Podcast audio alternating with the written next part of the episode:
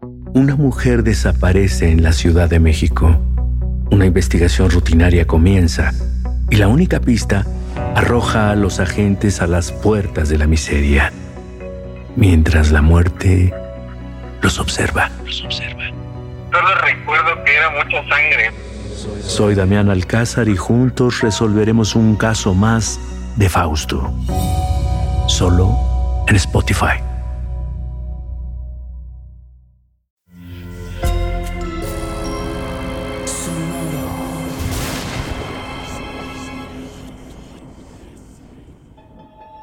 Portal Sonoro no se hace responsable de las visiones, pesadillas o encuentros cercanos del cuarto tipo que puedan suceder antes, durante o después de la experiencia. Para una experiencia sonora completa recomendamos audífonos para dejarte envolver por el mundo de experimentos retorcidos. Escucha bajo tu propio riesgo. Pase lo que pase, no se metan con las abejas. Esa advertencia es la que debió dejar como un mandamiento quien haya creado este planeta. Quizá lo dejó, pero en un lenguaje que no comprendemos los humanos aún. Y quizá, cuando lo entendamos, ya sea demasiado tarde. Los humanos podemos ser visionarios o miopes, pero desafortunadamente tendemos más a lo segundo. Sobre todo cuando hay un consumismo galopante y aparentemente imparable presionando para tomar decisiones. Las abejas, esos seres magníficos que polinizan los campos y nos regalan miel, no escapan a la mano larga del humano que busca sujetar todo para tenerlo bajo su control. Abramos una ventana en tu mente a un aparentemente inocente experimento retorcido que puede tener, aún hoy en día, una de las más fatídicas consecuencias para la humanidad al haberse salido de control. Bienvenidas y bienvenidos a un nuevo miniserial de experimentos retorcidos zumbidos mortales. Ahora escucha. Solo escucha el sonido de las manecillas. Escucha cómo se desvanecen una a una. Es así porque ahora quizá hemos logrado que entres en un trance podcástico en el que dejarás de ser tú. Y hasta que escuches las manecillas de nuevo, mi voz te permitirá entrar por unos minutos en cada capítulo en la cabeza de tres personajes cuyas historias tienen en común las desastrosas consecuencias de un experimento llevado a cabo en Brasil en 1956. Sonoro presenta Experimentos Retorcidos. Y esta es la voz de tu anfitrión, Alejandro Joseph.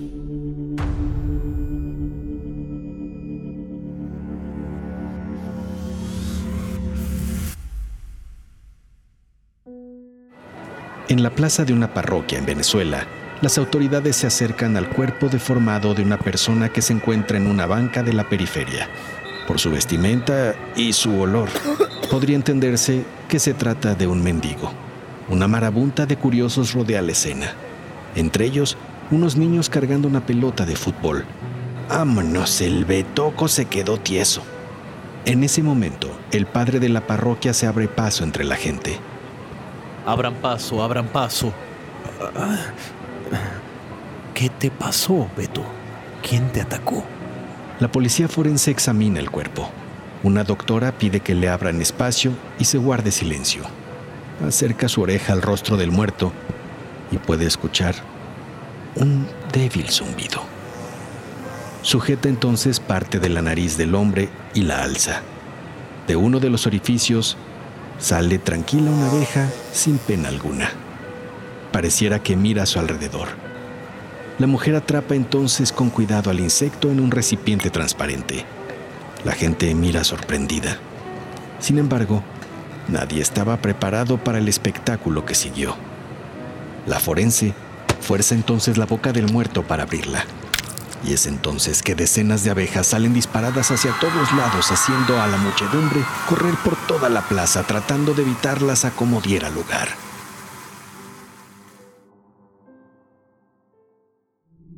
Capítulo 1. Radamés el Viejo. Pequeño pueblo rural a las afueras de Zulia. Ah, son otra vez esos niños. Te asomas entre las rendijas de la cortina para verificarlo.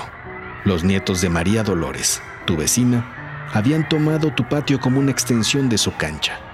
Eso no sería malo por sí mismo, de no ser por los gritos de ¡Gol! y ¡Pásala! y ¡Ay! que vociferaban los niños durante horas y que te impedían escuchar los clásicos de la clásica que tanto te gustan a buen volumen y dificultaban tus ejercicios de interpretaciones al piano al viejo piano que era tu bien más preciado desde que te jubilaste de la Orquesta Nacional. En una de las visitas que te había hecho María Dolores a fechas recientes, justamente le contabas que en ese mismísimo piano alguna vez pudiste tocar a Sergei Rachmaninoff, aunque nadie estuvo para verlo. Toco a Rachmaninoff cuando no me oyen, es el mismo poder de ese hombre que es invisible solo cuando no lo ven. Eso no lo hace menos sorprendente, ¿cierto? No, no lo hace, te dice María Dolores. Me gustaría escucharlo intentarlo un día, Radamés. Ah, sería un deleite para mí, María Dolores. Piensas para ti. Imaginabas con ansia ese momento de tocar para María Dolores cuando tu ventana reverbera y no revienta de puro milagro un despeje de portería había salido desviado.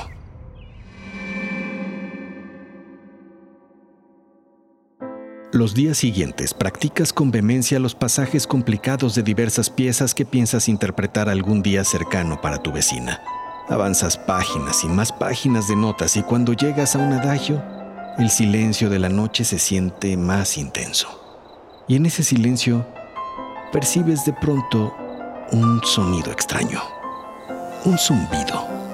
Detienes por completo tu interpretación en una nota, con tal de atrapar la fuente del zumbido de una vez por todas. ¿De dónde sale ese infernal zumbido? De pronto, sientes un cosquilleo en tu antebrazo y a continuación un dolor agudo. Reaccionas de inmediato llevando tu mano contraria al antebrazo. Sientes que aplastas algo. Es un insecto. Es una abeja de inmediato, intentas sacar su aguijón con tu uña y corres a la cocina sintiendo un dolor intenso. Te pones hielo en el piquete para disminuir el efecto y la posible hinchazón. A la mañana siguiente, te despierta un balonazo en la pared de tu cuarto. Eso ya te parecía el colmo. Una cosa es que el balón se estrelle en la sala, pero que impacte en la ventana de tu cuarto ya tan temprana hora es demasiado. Segundos después comienzan a tocar el timbre. Sales fúrico. ¿Cuántas veces les tengo que pedir que no lancen la pelota hacia mi casa? Perdón, don Radamés, es que se nos voló hacia su casa porque este tiene dos patas izquierdas, dijo uno de ellos mientras señalaba a su hermano. Es la última vez que les paso el balón si se les vuela. Que quede muy claro que solo lo hago por su abuela. Y a la próxima, se los poncho. Sí, don Radamés. Vas a tu patio trasero y ves el balón pegado a la columna por donde corre la chimenea de la casa. Cuando te acercas a recogerlo, nuevamente escuchas un zumbido cerca de ti, pero no ves nada. Es un zumbido distinto, un zumbido sordo pero más constante. Don Radamés, el balón. El grito te regresa a tu misión. Recoges la pelota y se la llevas a los niños.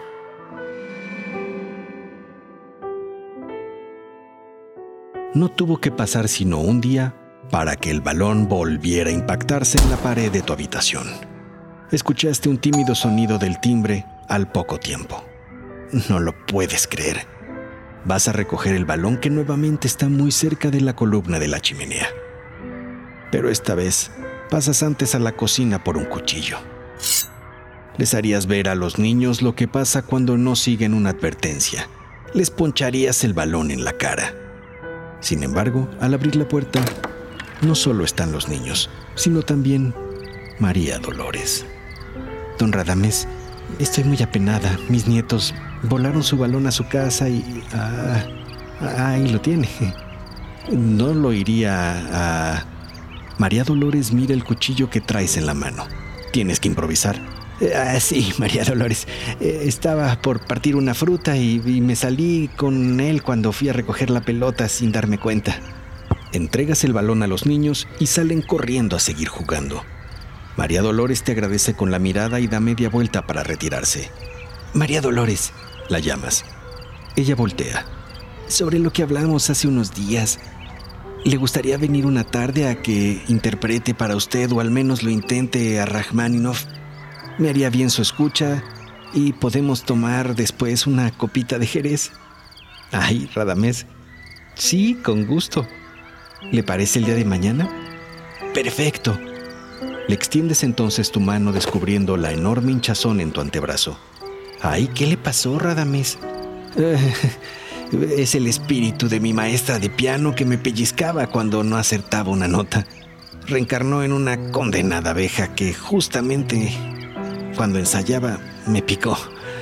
Debí tocar la nota equivocada. Mañana entonces, Radamés. María Dolores sonríe, se da media vuelta y se aleja. Por la mañana vuelves a encontrar la pelota en tu patio. Pero ese día te visitaría María Dolores y tenías que estar seguro que no habría más interferencia. Así que, para asegurarte de que no te molestaran, avientas la pelota a lo alto de la chimenea y se queda atorada justamente en uno de los orificios de la chimenea. Te alegra la imposibilidad de su rescate, incluso si te lo piden. Minutos después suena el timbre. Esperas que no sean los niños. Te asomas. Es María Dolores que se atavió elegantemente para el concierto particular. A lo lejos, ves a sus nietos ocultos tras unos robustos encinos.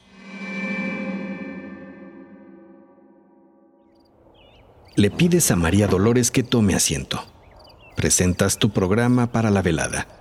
Preludio en Do mayor de Chopin para empezar.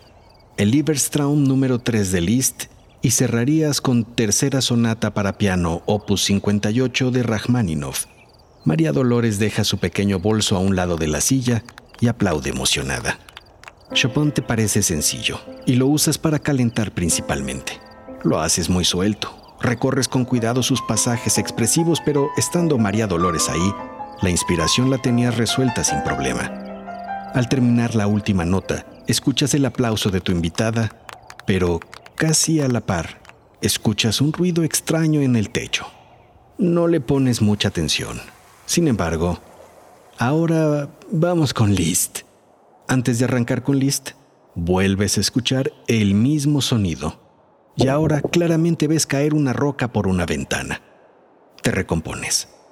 No dejas que eso interrumpa el concierto. Cambias la partitura Liszt y comienzas. La dificultad es media, con pasajes desafiantes como lo son para ti los labios de María Dolores. Al ser solo un pasaje, la interpretación es corta. Sin embargo, a la mitad de la pieza, se escucha una roca bajar por la chimenea y salir por la boca de la misma a la sala. Tocas una nota equivocada, pero María Dolores parece no percatarse de eso ni de la piedra, por lo que optas por seguir. Concluyes el pasaje de Liszt. Y ahora, para este hermoso público, mi intento final de tocar a Rachmaninoff. Atacas el piano con seguridad. Todo a tu alrededor parece desvanecerse. Estás completamente enfocado. Tus dedos son tan ágiles como nunca cuando, súbitamente, otra piedra sale por la boca de la chimenea. Aún así continúa sin equivocarte. El pentagrama sigue claro y la cara de María Dolores no tiene precio. Regresas a la pieza concentrado. Faltan tan solo cuatro hojas de partitura y lo estás logrando. Sin embargo, te parece escuchar que María Dolores te pide que te detengas. No lo haces. Sigues tocando. Vas a terminar el Rachmaninoff en esta ocasión. Pase lo que pase. Nadie te detendría. Nadie. Es correcto. Solo algo. La abeja que se posa en uno de tus dedos. Sientes perfectamente cómo te penetra su aguijón y aún así, con un inefable dolor en tu mano sigues. Pero una segunda abeja se posa en tu otra mano y ataca tu piel como tú atacando las teclas del piano. Esta vez te desconcentras y comienzas a tocar teclas al azar. No, no, no. Sientes tu fracaso. No quieres voltear a ver a María Dolores de la pena, pero lo haces lentamente y es entonces cuando sientes un súbito mareo de terror. El rostro de tu invitada está casi cubierto por un montón de abejas que recorren su cuello y su rostro. Te paras lentamente del banco. Su base y las teclas del piano comienzan a inundarse de las intrusas. Sientes entonces cómo las abejas comienzan a pegarse a todo tu cuerpo. Miras por última vez a María Dolores a los ojos y en ese momento escuchas estremecerse el vidrio de tu sala por un nuevo balonazo. Es un ruido que hace salir por la chimenea a miles de abejas que no tienen piedad al dirigirse a María Dolores y a ti. Despierta. Es hora de que vuelvas a ser tú, de que regreses lentamente. Escuchas las manecillas de nuevo una a una mientras te haces consciente de que no tienes que tocar a Rachmaninov ni escuchas el zumbido de ninguna abeja cerca de ti. Tan solo escuchaste el primer episodio de este miniserial dentro de Experimentos Retorcidos. Las historias de este miniserial están inspiradas en notas publicadas relativas a ataques de abejas africanizadas en el continente americano. Estas notas comenzaron a aparecer a raíz de un experimento retorcido llevado a cabo por Warwick Care en 1956 en Sao Paulo, Brasil. El experimento buscaba incrementar la cosecha de miel a través de un programa de mejora genética que salió muy mal.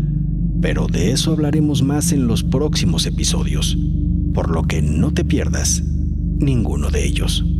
Los personajes y situaciones mostrados en todos los episodios de Experimentos Retorcidos son ficticios. Cualquier parecido con la realidad es mera coincidencia. O quizá no.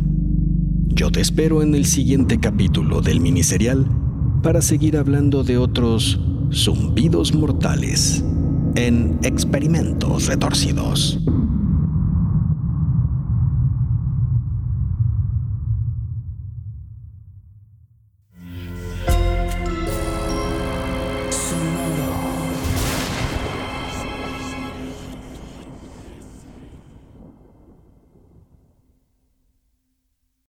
Una mujer desaparece en la Ciudad de México. Una investigación rutinaria comienza y la única pista arroja a los agentes a las puertas de la miseria, mientras la muerte los observa. Los observa. Solo recuerdo que era mucha sangre. Soy Damián Alcázar y juntos resolveremos un caso más de Fausto. Solo en Spotify. Bienvenido a Tristan Terror, mi podcast donde comparto múltiples vivencias paranormales que mi propia audiencia me manda. Relatos sobre brujas, sectas, fenómenos extraños en distintos lugares conocidos de México. Adéntrate para que conozca los relatos más aterradores de México. Y así esta noche, te aseguro tendrás dulces pesadillas. Escucha Tristan Terror en cualquier plataforma de podcast.